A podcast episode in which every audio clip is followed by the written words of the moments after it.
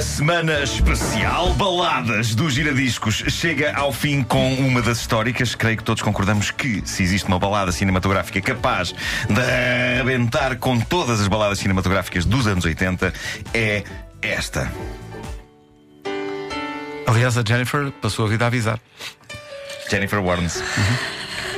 Caramba, esta apanhou-me aqui numa zona entre o rim e. E muita gente não sabe disto, mas o, o senhor que canta com Jennifer Warnes tinha uma ocupação que era passear cães. Tanto assim que quando ele chegava à casa de umas determinadas pessoas, houve um dia em que ele se distraiu, porque era, epá, era os anos 60 e as drogas e não sei o quê. Isto é e, piada? e, e- Vem e perdeu piada. o cão. E os donos viram-na chegar a casa com uma trela sem nada e disseram: Joe Cocker. Isto foi terrível. o que aconteceu aqui foi terrível. E é daquelas coisas que tu disseste em voz alta. Pois foi. Não ficou só. Quando eu estava a dizer, cheguei a questionar-me meio: estou a pensar ou estou a Há falar? coisas assim, não é? Uma pessoa, quando vai a meio de uma piada, eu pensei, isto se Sim. calhar não tem tanta piada como eu pensava no início. Agora já está, já está, não é? Ah, bom, Eu gostei. Olha, voltando.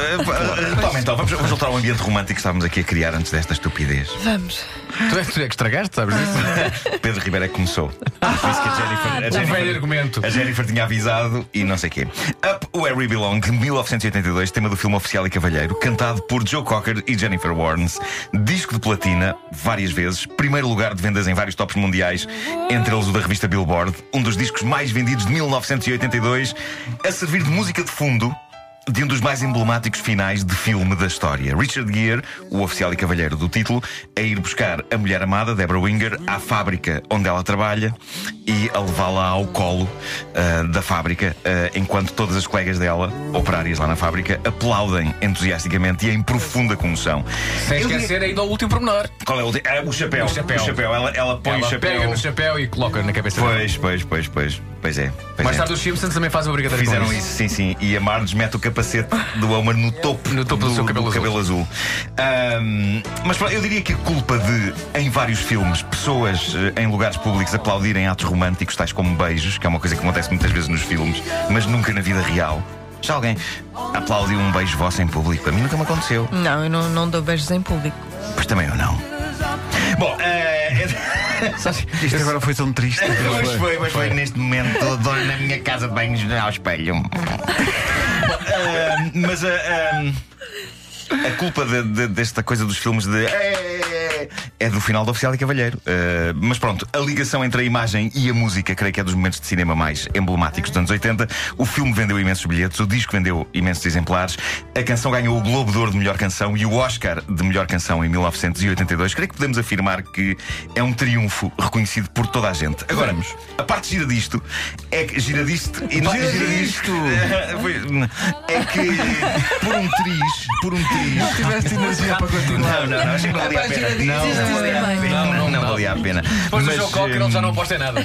tudo isto esteve para não existir. Para começar, no dia de filmar a cena, Richard Gere pegou no argumento e foi ter com o realizador, Taylor Eckford, e disse-lhe: Isto não vai resultar. Isto devia ir buscar à fábrica e de sair com ela ao colo. Isto é extremamente piroso, disse Richard Gere. Ah, e o realizador com disse: razão. Por acaso é verdade. O próprio realizador admitiu que sim. Mas ele achou que era arriscado, mas lá o convenceu a pelo menos experimentar. E depois logo se via se depois se deitava para o lixo ou não. Ele experimentou e então as senhoras que faziam de colegas de Deborah Winger na fábrica desatam espontaneamente a bater palmas. Acho que não estava no argumento, simplesmente aconteceu. E o Richard Gere aí achou incrível a eletricidade do momento e também achou que estava a ficar com as costas abertas. Mas ehm, ainda estava um bocado cético. E diz ele que quando viu pela primeira vez a cena montada com a música e quando percebeu que estava eh, de facto com pele de galinha, que ele constatou finalmente, ok, se calhar está aqui um potencial pedaço da história da cultura popular romântica da década. O que nos leva eh, à parte da canção. Se por um triz a cena da fábrica esteve para não acontecer, por um triz ainda mais curto, a canção esteve quase para não ser incluída no filme. Então. O produtor, Don Simpson, claramente um homem com visão para algumas coisas, mas não para outras. Don Simpson declarou- Simpson Brackheimer. Exatamente. Eh, o, o elemento da equipa que faleceu. Eh, o outro continua vivo. Eh, e bem vivo, faz Transformers e cenas assim. Isso Bom, fixe. eh, o Don Simpson declarou, depois de ouvir. Vamos, vamos re- recuperar o refrão disto, só para, para se ver de que é que estamos a falar.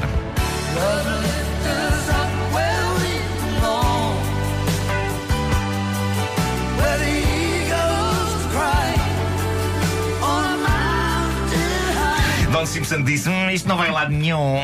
Exato. Esta canção não é boa. A miúda tem uma voz doce, mas nunca vai conseguir ter um êxito na vida. O melhor é deitar isto para o lixo. Hum. Ele disse isto. Uh, e o supervisor da banda sonora disse a Don Simpson: Não, não, está enganado, vai funcionar. E ele respondeu: Eu estou tão convencido que não vai funcionar que eu aposto dinheiro em como esta canção vai ser um fiasco. E na noite em que Upper We Belong ganhou o Oscar de melhor canção e depois já ter vendido uns, uns quantos caminhões de massa, Don Simpson não teve outro remédio não pagar a aposta ao supervisor da banda sonora, mas, homem teimoso que era, ainda lhe disse, durante, durante a própria cerimónia dos Oscars, no intervalo, disse-lhe: Não percebo como é que isto é possível, porque a canção não presta. Uh, que quanto, joia de moço. Sim, quanto à miúda que nunca iria conseguir ter um êxito na vida, teve este, ainda teve o I, I've Had the Time of My Life, o tema do Dirty Dancing. Ah, pois é, Portanto, é, ele, mesmo. Ele, é mesmo, é mesmo. Portanto, ele teve imensa pontaria. Está proibido uh, gravar discos sozinha. Exato. Sim, Tem que ser com alguém. Sozinha não dá, sozinha não dá. Com alguém para um filme. Como é que se chamava? Era Bill Medley. A Bill Pai, Medley. Eu sempre adorei o nome desse homem. Claro. Pai, é um nome e é Tem também um. de várias músicas. É isso, é isso. É isso. Era para ser Bill para morrer, mas não, não funcionava tão bem. Agora, eu acho que a canção é uma ótima baladona, não é? Creio que todos concordamos que isto é uma. O Bill sortido ritmo. É. Mas sim. É uma. Eu gosto desta música, então. Isto é uma, é uma canção daquelas que deita desavergonhadamente as unhas ao coração do ouvinte e o espreme, fazendo esguichar lágrimas de amor. É Tu já uma... esquechaste lágrimas? De amor. Sim. Uh, é uma canção escrita por craques Jack Nietzsche, que é incrível compositor e Ah, produtor. bem, bem parecia que isto era Nietzsche. Uh, sim, é, é, é nihilista e tudo. Não, uh, o, o trabalho dele ouve-se em obras dos Rolling Stones, o Neil Young, etc. Buffy St. Marie, que é uma cantautora índia canadiana. Buffy St. eh, Marie, da família St. Marie. Sim. E Will. Jennings, Will Jennings, que é o, o, o, homem que escreveu a letra de My Heart Will Go On, a canção de Titanic. Ah, Essa praga. é uma praga, essa Essa canção é uma praga. praga e deve-se em parte a este senhor. Bom, quanto a esta canção, continua a ser uma canção ótima para o amor se a pessoa conseguir ultrapassar a imagem mental de Joe Cocker a gritar e a estrebuchar e já a perder cabelo, tudo ao mesmo tempo. Sim, sim, sim, sim. Há montanhas. Exato. Cá está. Deborah Winger, em 82, era muito bonita. Era. Pois era. Joe Cocker não. 83. Não, não, não, não. Joe Cocker não era uma mulher bonita. Não era, não, Não, era, não. não era, não. Ainda tentou, mas a Jennifer Warnes que são 9 e 1 Tentaste fazer outra vez a piada da Jennifer Warren. e fiz. Não só tentei como fiz. Joe Cocker. Não, é, tem, tem sua graça a piada. Tem Não é, muita não graça. é. Sabes porquê? Porque percebes logo onde é que a piada vai vai parar. Se calhar eu deveria ter feito o setup mais curto. Ele não se chama Joe Cocker. Não, mas repara que eu disse de uma Joe maneira. Cocker. Joe Ninguém Cocker. diz- não, Joe mas é que Co- ninguém- Joe Cocker. Joe, Joe. Cocker. Se disseres de uma certa maneira, Sim. o U é engolido pelo Joe. Percebes? Está bem. Joe Não, Cocker. o U engoliu foi a piada. Joe Cocker. Eu gosto da piada. Joe Cocker talvez esteja na altura de largar isto, não é? Eu gostava de deixa saber ir. quem é, que vai, quem é que me vai devolver este minuto que eu acabei de perder da minha vida. Ninguém. Cocker. Vasco, Isto vai para um ninguém. enorme vácuo. Eu estou a Deixa tentar lá. reanimar esta piada. É tipo um, um homem afogado e eu estou ali tipo. A esguichar. Já, não, já saiu a água toda e continua a cair. já saiu.